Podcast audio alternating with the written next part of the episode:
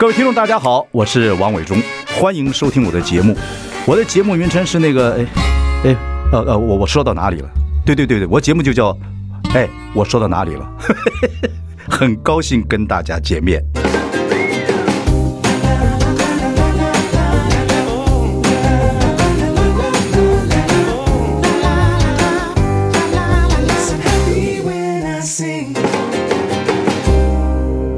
大家好，我是王伟忠，欢迎收听。哎，我说到哪里了？我们已经开直播了，欢迎上中广流行网以及王伟忠的脸书粉丝专业收看。今天啊是教师节，我们首先祝天下的这个老师教师节快乐。所以，我们今天要安排啊很多艺人的老师啊，我们原子少年的原子少年之父啊，詹仁雄，哈哈，詹哥。各位听众大家晚安。啊，张哥，这个最近接受很多访问，我看有一个那个什么时尚杂志访问，你弄了一个黑纱在这个地方，对，哇，那个张帅透了，帅爆了，对，人家以为我没穿，其实里头是个 薄纱。张哥，我们在一起啊，很多很多年，大学毕业之后，我们就他大学毕业之后我们就合作过嘛，哈，就一路下来。然后呢，张哥，我一直怀疑他有这个中东的色彩啊，各位你看他这位帅哥长得样子，就像跟我们汉人是不是差很多？啊，可能荷兰荷兰来的时候有一些有，你们不知道，你反正不知道从哪里来。对我，我曾经试着把一个地毯放在地上，看他站上去会不会飞起来，是不是中东人？张哥，我要跟各位讲，张哥跟我老弟一样，我们在一起啊，比亲人在一起还久。我觉得张哥有一点很棒，张哥是个非常非常自我努力的人，然后呢又非常浪漫的人，两个合在一起变成一个伟大的制作人，这是很厉害的一件事情。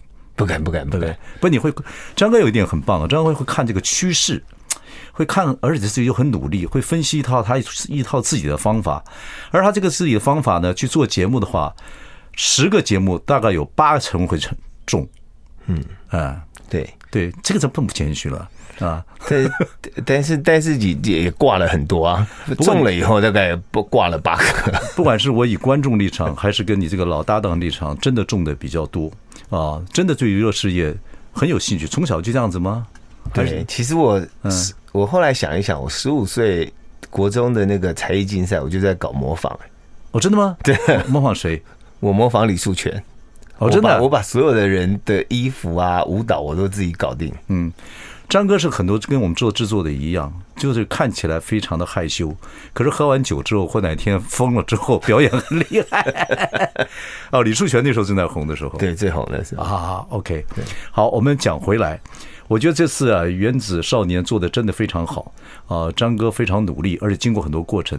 你看，从选秀节目，我们从这个星光大道开始啊，然后森林之王，然后滴滴五二，张哥开始想做团，然后一直到做到原子少年。大放异彩，这一路以来，我觉得也经过很多过程嘛，哈。对，滴滴五二时候，张哥就雄心万丈，告诉各位一个秘密：张哥那时候就想做男团，对不对？对。后来为什么就把它放到后面做？因为选不到男生，原因要跟大家讲。因为呃，其实台湾的父母还是希望自己的小孩，尤其是男生，嗯，他会觉得念完大学以后，你再去追梦吧，嗯。那真的有能力追梦的人呢，他跑到韩国去了。跑到跑到对岸了，跑甚至跑到美国了。嗯，那刚好一个疫情呢，把这些男生呢，有一些人就抓回来了。那再来就是台湾的呃这些所谓训练训练的这些公司，因为我们做了女团以后，我们女团的确做出了一个呃台湾没有的偶像的天花板。嗯。那我觉得这件事情呢，所有的经纪公司也就觉得说，有看到，对，也他他也也得要把手上的一些宝藏男孩给放出来，放出来，大家一起让利，把这个台湾的演艺圈给做。那时候找唱片公司储备的人才，男孩子来讲，呃，他们储备了很久，有没有一些耽误到一些年纪的问题？摆摆了好几一两年、两三年呃。唱片公司比较少，其实呃，台湾的经纪公司比较多，但经纪公司呢，它能不能那么有效率的培养这些呃男生的团体，其实是有限，因为男团本来就是你说他比较容易受到欢迎，但是他训练的过程呢，他的回收比较慢，但是女团呢，他可能可以很快的就就可以看到他的他的他的为什么？为什么女团？因为女团之前有 AKB 嘛，然后女团基本上宅男买单嘛，所以像之前有一些有的方法，就是说你买他一张 CD 可以握手七秒，啊宅男很开心啊，一次买一百，每次买一百张可以握握七秒的手。啊，可呃，可是男男团不能这个样子。男团因为都是大家都看韩国的团体的，所以台湾的团体基本上。呃，不要说团体啦，台湾的男生，你说要长得长得稍微好看一点点，然后身材够高的都非常难找啊。OK，好，嗯，而且还有一个，毕竟还有一个义务役的在那个地方嘛，对不对？对对对对对。不过真的做滴滴五二之后，很费力，很努力啊，然后做的也非常好。可是女团选出来之后，张哥有些遗憾啊，你这个遗憾是什么？遗憾就是呃，应该是说。其实这这个是一个工业，它从幕前到幕后到灯光到导播到剪辑到服装到艺人的表情管理，它是一套系统的，非常专业。那我们的观众呢，其实已经被韩国的节目养的非常的专精了，所以非常看对，非常看我们节目的时候，他他简直就是韩国的专业的经纪人，所以。诸多批评，诸多指教，这样的。那我们在做的时候，当然有我们实际执行上的难度。可是经过了这个女团以后，我们就重新整队以后，我们觉得，嗯，有八成的力量。对对对，大概可以可以可以开始我们的比较觉得可以成功的男团了。当然，这个中间有很多的一些波折了啊，尤其碰到疫情，嗯，嘣，就疫情就来了。所以张哥有时候就会自己想说。我就什么命啊啊！我这么努力，然后还这样，这这准备准备准备。女团其实有一会很好的精精装部队，可是碰到疫情，很多表演就停下来。张哥心里面会不会就有点 有点对这些？当然这些女孩团有些就是也被唱片公司签了，也会心里面有点心疼，对不对？我觉得演艺圈。其实比较心疼的都是他还没红以后，嗯，那如果我们给他机会，他还红不了的话，那是我就只能碰到疫情，我就只能深深祝福了。不碰到疫情还是，当然你也把他们安排好在哪个唱片公司了，等等，会有些公司等于是说啊，他们一起来合作，等等等等。不过还是会觉得说，本来比我们要想象中的应该会更好嘛。对，就碰到疫情，所以还是会有点拍谢，会有点这样的心情吧。对，就是觉得哇，这。这个阵仗怎么可能收视率开出来？电视的数字是如此，对，是是有点吓一跳。那时候滴滴五二的时候，可是后来疫情继续发展，到了原子少年的时候，你累积了很多经验。对啊，这个经验呢，可能呃，观众朋友不是那么感兴趣。就我，但是我觉得对这个做节目有兴趣的人，或者是看节目有兴趣的人，还是要知道一下，我觉得有意思。原子少年之后大成功，跟滴滴五二中间那个过程里面，你累积什么经验？然后发觉你的想法是对的。然后刚好又做出来了。呃，我觉得最好玩的是，当我们在做原子少年的，其实我做女团的时候，我们的演唱会跟我们的网络点击量都是还是很高，很很优秀的。嗯。然后，尤其是我们卖那个实体的票，其实远超乎我们想象的好，而且他的观众族群是非常的多的。嗯。那我自己又有一个，呃，那时候是呃一岁跟四岁的女儿嘛，两岁。的女儿这样子，你是以哪个女儿为标的？就老大，老大嘛，大女儿现在六岁了。那我发现她其实我的每一首歌，她如数家珍，嗯，而且她可以看完整集。那时候四岁就开始会唱了，对不对？哦，那时候可能是三岁，对，三岁。然后每谁唱的，而且你不给她看画面，她都知道这个是嗯佩涵姐姐，这是蝶香姐姐这样。所以我一直觉得是需要这个市场是在的，就是。我是觉得有点荒谬了，就是你怎么可能呃，S.H.E 以后没有女团这件事情？偶像之于一个社会没有出来跳出来的女团了，对，有还是有了？呃，对啦，但是我觉得偶像之于一个社会的重要性，其实不亚于很多的事情，嗯，因为人生太苦了，嗯，你如果看那个原子少年那个。粉丝的尖叫，你会觉得说哇，他们对嗯。人生有多愤怒？对，你是说漂亮的、好的，或者是有不要把这个称号拿掉，有热情的啊，对，然后这么努力的，是需要这种偶像是需要的，对社会整个年轻人气氛是好的，对对。对，对于这个他必须要努力，然后专业，然后呃敬业，然后得到了他一个巨大的成功。掌声，对啊，嗯，OK，对这个社会是好的。你觉得不可思议，台湾为什么没有这样跳出来的，对不对？台湾没有，没有啊，就是粉丝准备好了，但是大人们没做。因为当然，我觉得韩团是一个一个现象了，陆综也是一个现象了啊。那我们自己的整个的环境啊，电视台开始不投资节目了，我觉得这一点就要，我觉得要跟这个张哥这个鼓鼓掌。张哥这做节再次做节目，经过了很多电视台的变化啊，三台到三，你最开始做还是三台，那时候刚刚大学毕业，然后做有线，再来开始到网络时代的时候，必须要经过一个蜕变。啊，这次要做大型节目，就自己真的要必须找钱，然后自己钱也要下去，要找人投资，然后说服很多的那个的通路等等，这个过程是。张哥真的是非常非常努力，跟我们这一代就不太一样。我们这是看电台长大，张哥这一代的时候就做了很大的变化。这个变化有时候痛定思痛，对不对？才能做到大型节目。对，就有一点不服气吧，不就觉得不太可能啊。我们这怎么可能？我们的家乡，嗯，明星也没了，然后呃，整天都在。报一些乱七八糟的新闻。那张哥不服气的情况之下，一方面努力，一方面酗酒，所以胖了一段时间。最近瘦下来了，最近瘦下，最近瘦下来了。他这个胖胖瘦瘦是很很有趣的。不过那种心情是，我就做一个制作人，尤其你这么喜欢音乐。呃，张哥跟我的文化不太一样。张哥是非常喜欢音乐，又喜欢的偶像，又喜欢这个艺人。能够说张张哥每次看到很多艺人表演的时候，从星光大道开始，就会对这些表演会哭哦。张哥会哭的哦，啊，会感动的，啊，哭的哗啦哗啦的，这点还蛮特别的啊。对，我觉得这个你这个你这个一直在都做到原子少年的时候，你搞通了，对不对？经营方法也搞通了，对对对对，也开始找到钱了，有个大通路也找到了。对，跟我们来讲，这个过程你自己感觉怎么样？很多细节我不跟听众分析了，就你这个整个来的过程，心情是怎么样？我觉得应该是这样讲。嗯，呃，其实电视呃从业人员都，我们从小就讲了嘛，我们就是电视公务员。电视公务员意思是什么？我们每天要上班，每天要播出，所以没有什么理由，我是播出最大。所以这件事情也养成了我们呃，就是领薪水嘛。那电视台。话话题到这个地方开始，你开始气起来了，我们就要休息一下了。好，马上回来。好。I like 103, I like radio。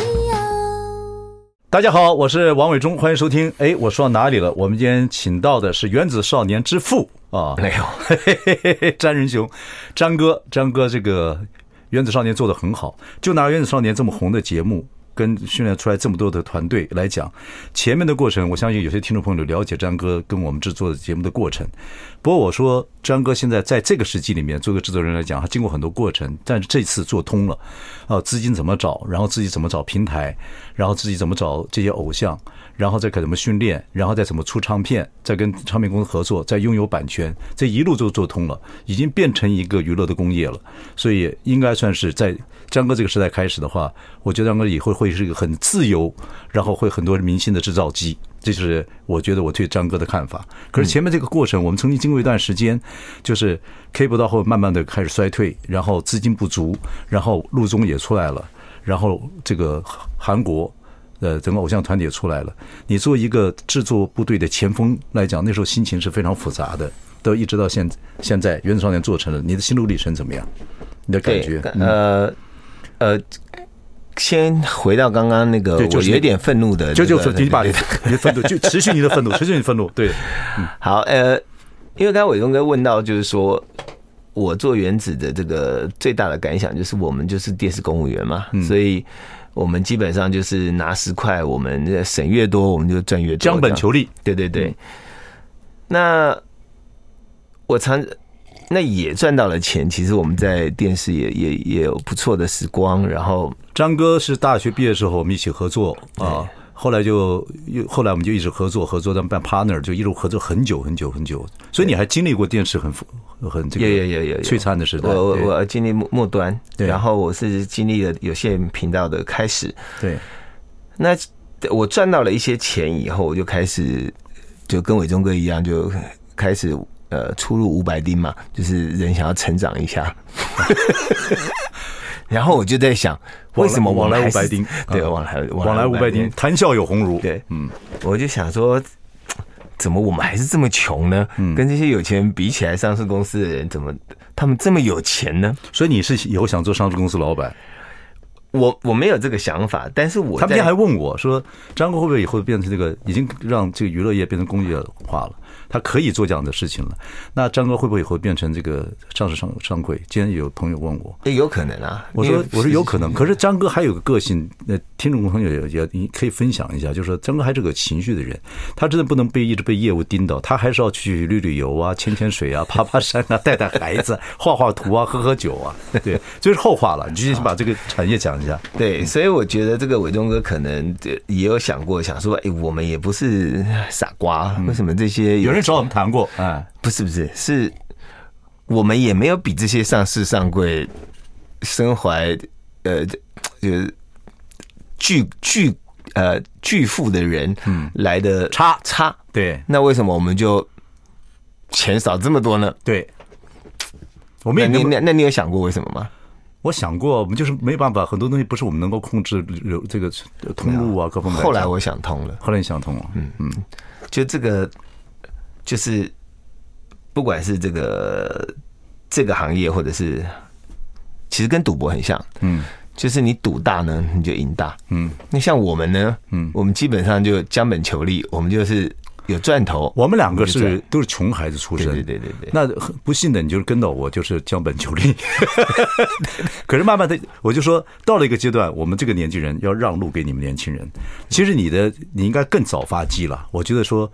但是你也不也不能算晚，因为年纪我们把它放掉来讲，对你交朋友也交的比较广阔来讲，我是我这个代文地方人也不一样，我们还有我们的情怀，对对对。不过你们这代人，你这样子的努力，跟你像想通了、做通了，我是为你非常高兴。我们能把路让出来，让你们来再带新的制制作人等等等等，所以你就开始赌了，对不对？对，就想赌了。我就想说，但是我其实做这个《D D 五二》或《原子少年》，我也不是一个赌的个性，有一点是有一点不甘心，因为我觉得《D D 五二》我做的这么努力。回响不够热烈，但是呢，这是唯一可以突破唱片公司或者是娱乐产业的一个方法。所有都是在按照自己的计划走。对对，就是说我们就不没有人买 CD 了嘛，你们买 Player 都买不到的时候，但是唱片公司还是在印 CD 这件事情，我觉得有点，有一点说不出的奇妙。所以我就在想说，能不能我在做节目的同时，呃，我就开始卖票了。嗯，那其实女团。已经成试过一次，那男团我非常有把握，可能是三到五倍，嗯的成绩，嗯，那就如预期的发生了，嗯嗯嗯，所以这件事情我觉得比较呃让大家觉得开心的是说，我们突破了一个行业可能的获利模式，也就是说，大家不用再这么不环保的去印 CD 了，它可能是呃其中一条路，我可以直接走入演唱。或者是直直接走入他们出道，因为现在小朋友也都在线上听了嘛。对对对对对。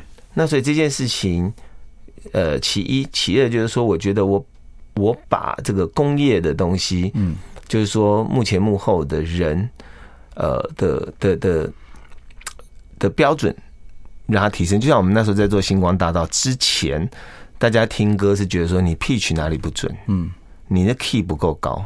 可是从星光大道以后，我觉得我们很棒的一件事情，是我们改变了台湾音乐的审美嘛。年轻人都知道说，你有一个周杰伦，我干嘛还需要另外一个周杰伦？嗯嗯，你可以破音没关系，但是你要把你的感情唱出来。嗯嗯嗯。那我觉得有风格，对，男团女团就是我把这个工业化的东西呢做出来了。嗯，那年轻人买单了。嗯，而且呢，他们也感激。嗯，那我现在就是要。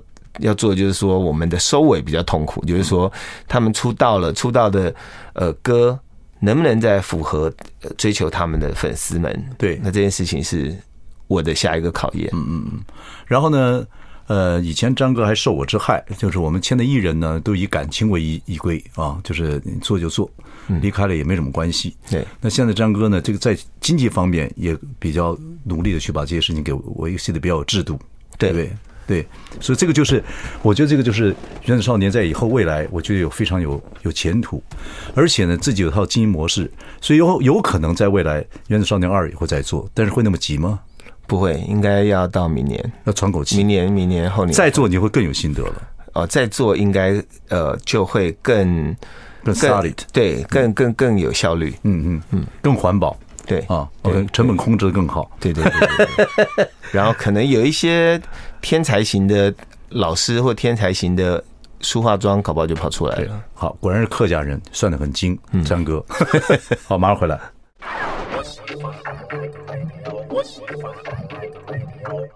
大家好，我是万永忠，欢迎收听。哎，我说到哪里了？我们今天访问的是《原子少年》之父詹仁雄，詹哥制作人之歌，原子中年，我儿子都可以上。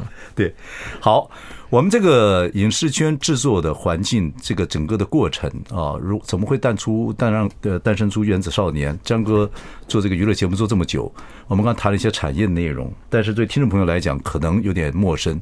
我们谈谈原子少年一些有趣的现象。一个最有趣现象就是说，你不管这和这韩综或者是陆综，尤其陆综来讲，对这种美少年来讲，或者是说个性比较阴柔的，哦，都不太做了啊。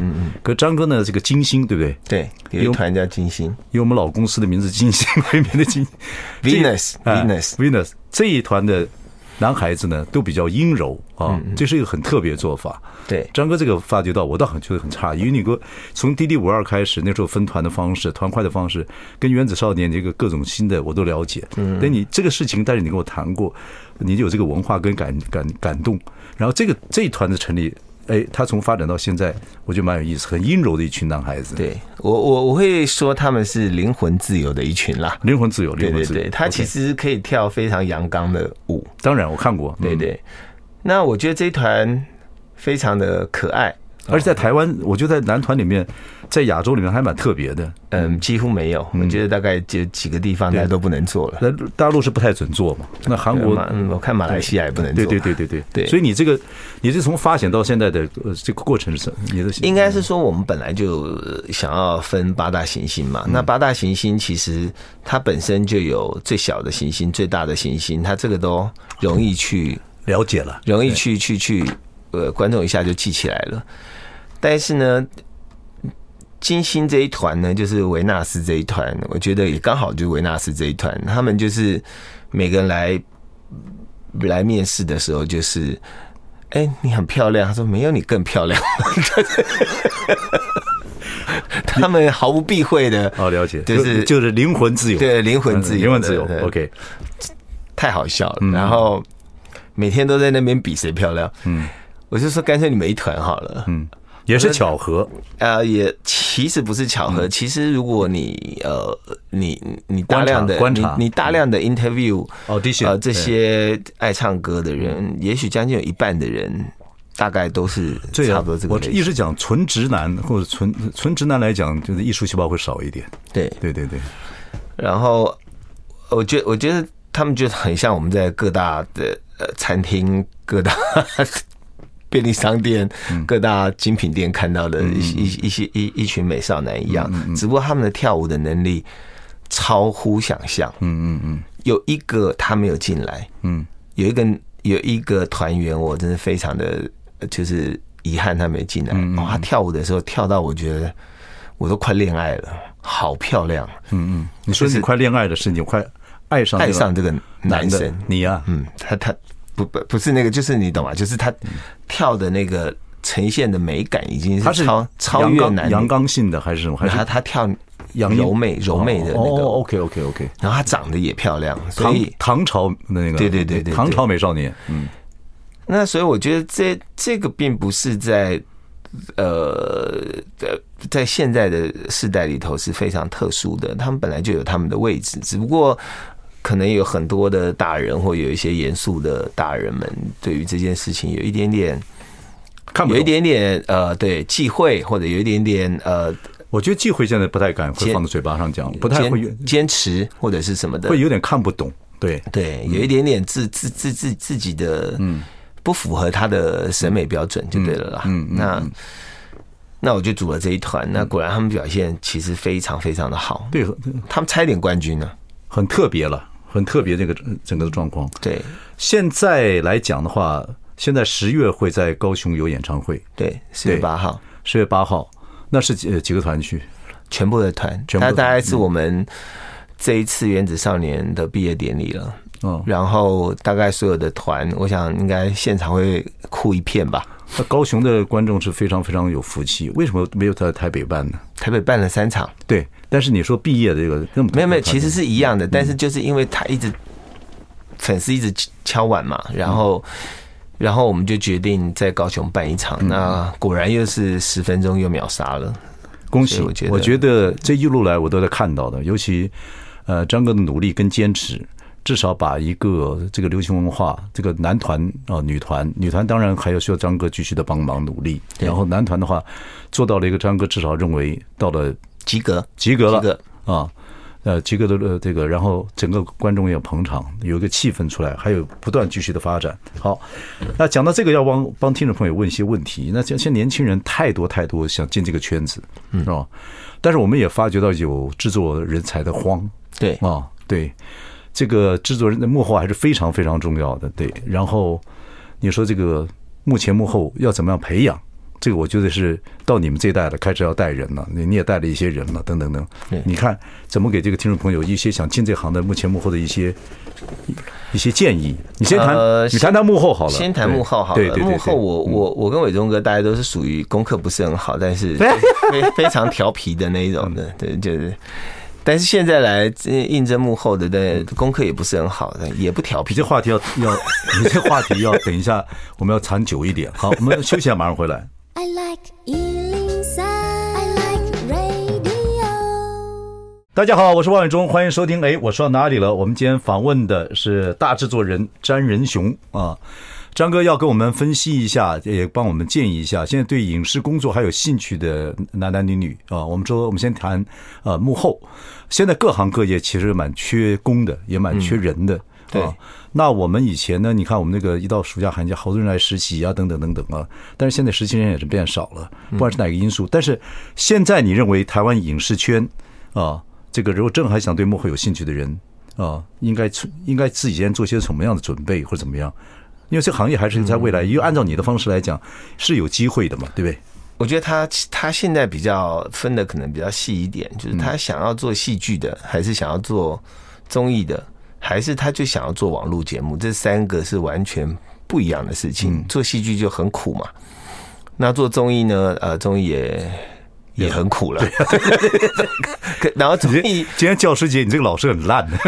综艺的苦，嗯，不在不是在于他的身体的苦，而是他必须要花极大的力量，他才能够得到他的满足感。也就是说，我觉得我们做这一行的满足感是成就感是非常重要。就是说，你自己会不会在你的 Instagram 上面分享啊？你会不会在你脸书上分享说最近做哪个节目？嗯，那我觉得台湾现在的。小朋友就做影视行业少了这一块，嗯，但他可能做网络，他自己天天分享啊，嗯，他自己觉得很乐啊，嗯嗯。我们其实也遇到很多的呃新进人员，他觉得他想要做网络，因为网络听的人比较多，直接看的人比较多，快速，嗯，对。然后再来就是我回到回到我讲的根本啊，就是说以前想做这一行的，基本上是你要呃三教九流、五花八门的杂食性的。的的书籍、音乐，你都是要看，都要看的。嗯，现在就是哎、欸、都不看，功课也很烂。嗯，然后什么东西都没得做，就来做传播科系。嗯，传播行业，然后来了呢，我们也很头痛。嗯，所以呃，这件事情，我觉得，我觉得那当然也就是大人的问题嘛。就是譬如说，如果我今天做了原子，他们每个人都引以为傲啊。那是大型节目。对，我们做森林之王，他们也引以为傲啊。嗯。所以我觉得，我觉得还是在于你今天做的，呃，你要选择进这一行，你到底是要做戏剧、做综艺，还是你要做网络？那网络呢，就不是在我熟悉的范围内。但是我觉得网络基本上，呃，你也不用去做幕后了，你自己可以当幕前的，就是网红啊，网红，你自己就当网红了。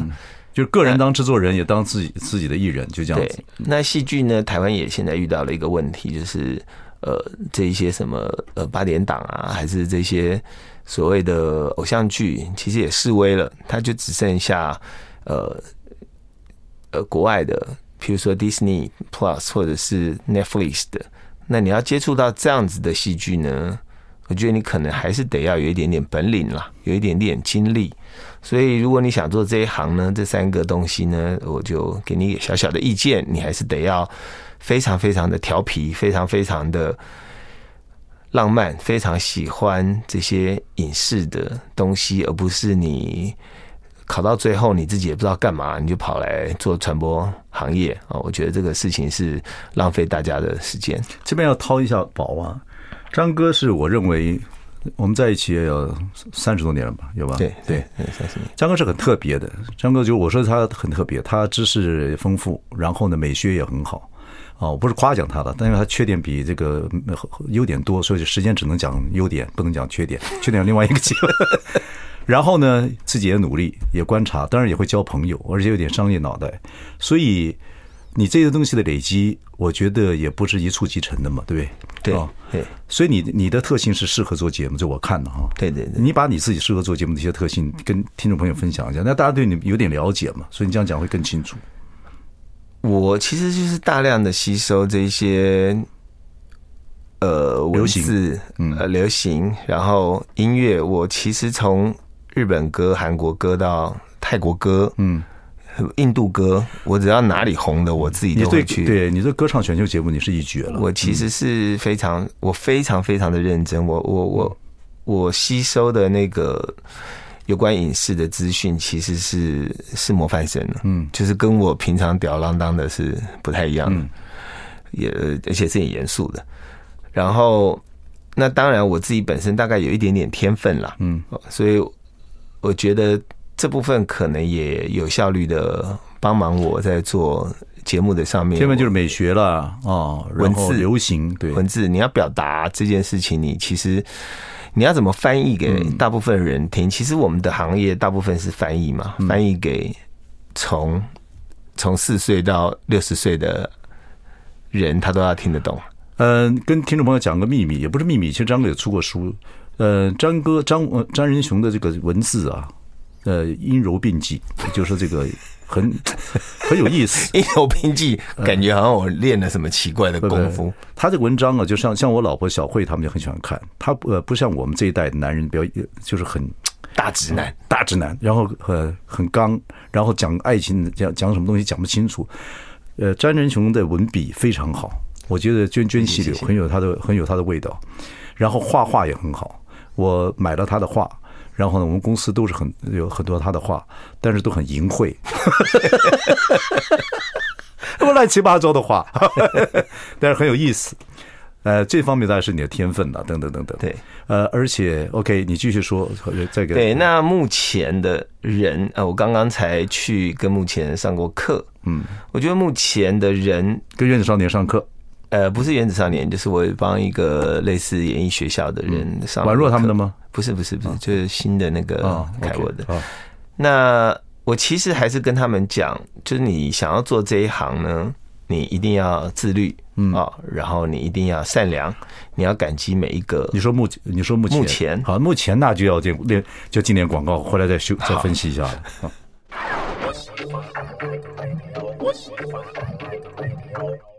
大家好，我是王伟忠，欢迎收听。哎，我说到哪里了？今天我们访问的是呃，原子少年的哥哥，对的爸爸，詹仁雄。好，我们最后一段呢，有一些听众朋友，可能亲戚朋友啊，想做幕前的。我们聊到了一个问题，就是说，你说艺人跟现在 YouTuber 是不一样的，对啊。那我们等一下再分析为什么不一样。先讲说，你现在也帮人家上课，讲点点意见。当然，你的好朋友亲戚，你觉得目前的人纯做艺人的话？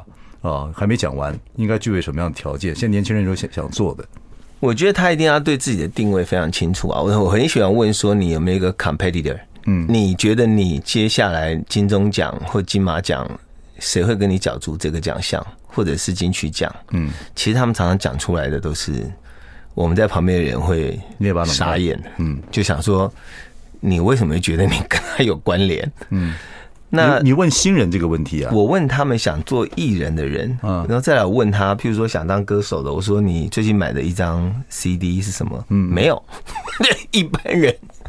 我说你都不买 CD 了，那你你要当歌手，谁买你的 CD？他说不买，我从网络上听啊。我这样问这样的，那我就会问他说，你最近听了哪几首歌？哦，他可能讲不出十首，为什么？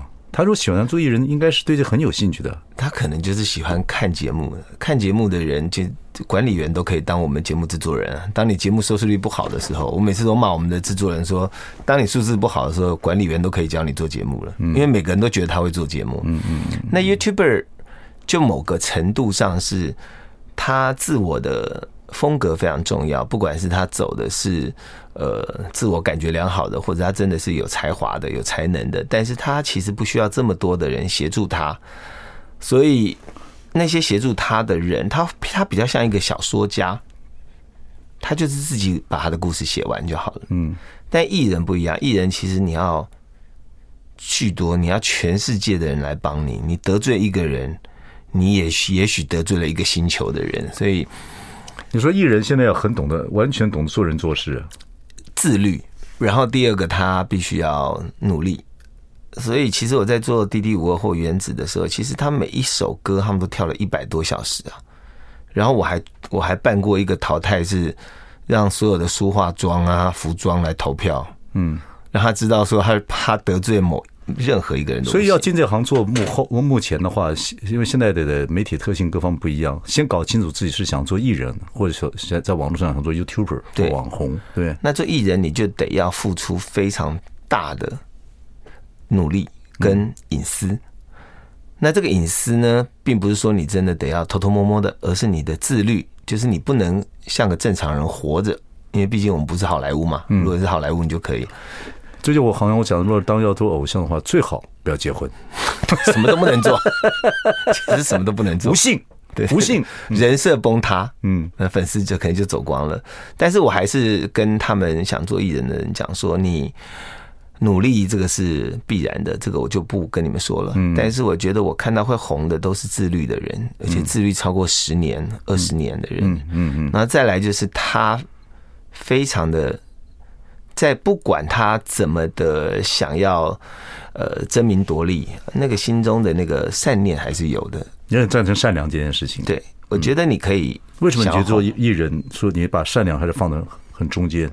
因为你永远会得罪人的。那你得罪那个人之后，之后一定会在某一处狠狠的砍你一刀，就这样子。嗯嗯嗯嗯。尤其是现在。你根本不知道你什么时候跟他拍过照，嗯，你根本不知道什么时候你跟他有一段哦，所以如果善良的人就算犯了大错，也可能挽救回来。对，如果一个善良人，如果心不是善良人，他哪怕犯了一个小错，就会越陷越深。对，好，你举几个人民的例子。你这坏蛋，你要讲出来，我们哪听得懂呢？观众听得懂。就这个 行业是不太能得罪人的人的行业。你说他跟其他人，他跟其他不太一样。如果真的你不善良或真的出了事情，你得罪过人，就墙倒万人推了。对对对，OK OK。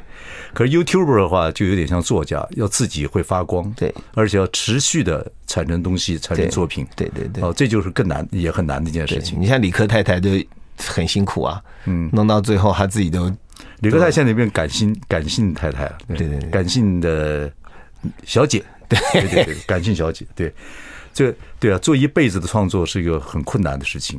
不过张哥就你就有这个特性哦，我觉得我但我我害羞，我我上上礼拜不是 YouTuber 不要了，你不需要做 YouTuber 啊。但是我说，目前我都不行。我上次上次那个记者会，我上去讲话，脸抖到我最后是手一直。那我也劝你，我说那不是你抖，那是地震。OK，这样就心里面就好好舒服一点，好好多了。不过张哥是很有才华，张哥现在也在写小，一直跟我讲说要写剧本啊，一直要说做长篇小说啊。呃，张哥喜欢旅行，喜欢休假啊，这个休假时候用功啊，怎么样？这未来哎，你看你认识我的时候，你现在才大学刚刚毕业啊，二十郎当岁，现在五十五十郎当岁了哈，哇，怎么样？这个。现在也人家叫你这个也是明星的制造机了，事业到了一个地步，而且路线走得很清楚啊，等等等等。然后后面还有什么什么想法？后面就是把这个产业化的东西，可以把它把它真的把它变成 SOP，把它变成一个 Bible，然后让创作的人可以拿到创作人创作人的权利。嗯，那这事情其实企业应该进来，但企业呢，你害怕演艺圈。所以，如果我们把这个事情呢，能够很棒的做一个结合，我觉得演艺圈其实是非常有未来的。嗯嗯，有机会的。OK，好，那你还要忙碌很多年去把这个东西给 build up 起来啊。那看企业跟娱乐圈能不能投资娱乐圈，让娱乐圈啊能够更壮实筋大一点。对，那就还是继续在努力的。OK，谢谢张哥给我们很多的建议。嗯，我们有空再聊。我还是跟你讲，发抖是地震，没有关系。谢谢谢谢伟忠哥，谢谢。